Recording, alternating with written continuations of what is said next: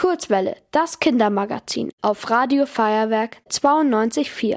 Tief in der Sahara bahnen sich Menschen auf Kamelen ihren Weg durch den Sandsturm. Der Sand prasselt auf ihre Klamotten wie kleine Steine. Sie können die Hand vor ihren Augen nicht erkennen. Mit Tüchern versuchen sie ihr Gesicht zu schützen. Nach ein paar Minuten lässt der Sturm nach. Dieses Bild haben viele Menschen im Kopf, wenn von einem Sandsturm die Rede ist. Aber stimmt das überhaupt? Markus Garhammer ist Meteorologe und erklärt, in welchen Gebieten Sandstürme überhaupt auftreten können. Normalerweise würden wir erwarten, dass sowas nur in Wüstengebieten vorkommt. Ne? Dort gibt es die zwei wesentlichen Komponenten, einmal den Wind und einmal die Sandkörnchen oder die ganz feinen Staubpartikeln. Tatsächlich ist es aber so, dass es noch andere Gebiete gibt, wo Sand- oder Staubstürme auftreten können. Und zwar sind es Trockengebiete wie die Steppenregionen in Asien oder seit neuestem eben auch Nordostdeutschland. Auch dort können Staubstürme auftreten. Dort gibt es nämlich viel Wind. Wenn Löcher im Boden sind und er besonders trocken ist, kann es zu diesen Staubstürmen kommen.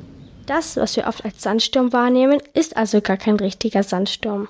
Bei einem Sandsturm werden die Sandkörner vom Wind aufgewirbelt und angeschubst. Sie fliegen dann zwei bis vier Meter weit in die Luft und plumpsen dann wieder auf den Boden. Denn sie sind zwar für uns sehr klein, aber für so einen Sturm zu schwer. Bei einem Staubsturm ist es ein bisschen anders. Bei Staubstürmen hingegen ist es so, dass da viel kleinere Teilchen in die Luft gewirbelt werden. Deswegen der Unterschied zwischen Sandsturm, flache Schicht am Boden bis zwei Meter ungefähr und Staubsturm bis fünf, sechs Kilometer, zum Teil auch höher.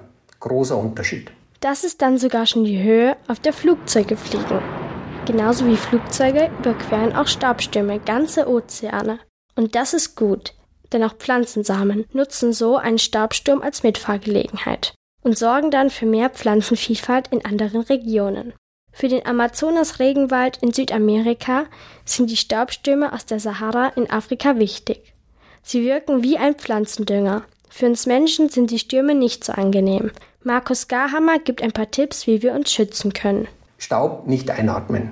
Augen schützen, am besten in geschlossenen Räumen bleiben oder im Fahrzeug bleiben. Der Staubsturm dauert normalerweise nicht ewig, der geht über einen Standort drüber relativ schnell. Im Außenbereich eben Schutz suchen, im Innenbereich vielleicht Türschlitze, Fensterschlitze zumachen und möglichst natürlich auch Oberflächen vorm Wiedergebrauch reinigen. Der Staub bringt nämlich auch Bakterien mit sich. Die machen uns Menschen krank. Deswegen lieber mal den Lappen in die Hand nehmen und ordentlich durchwischen.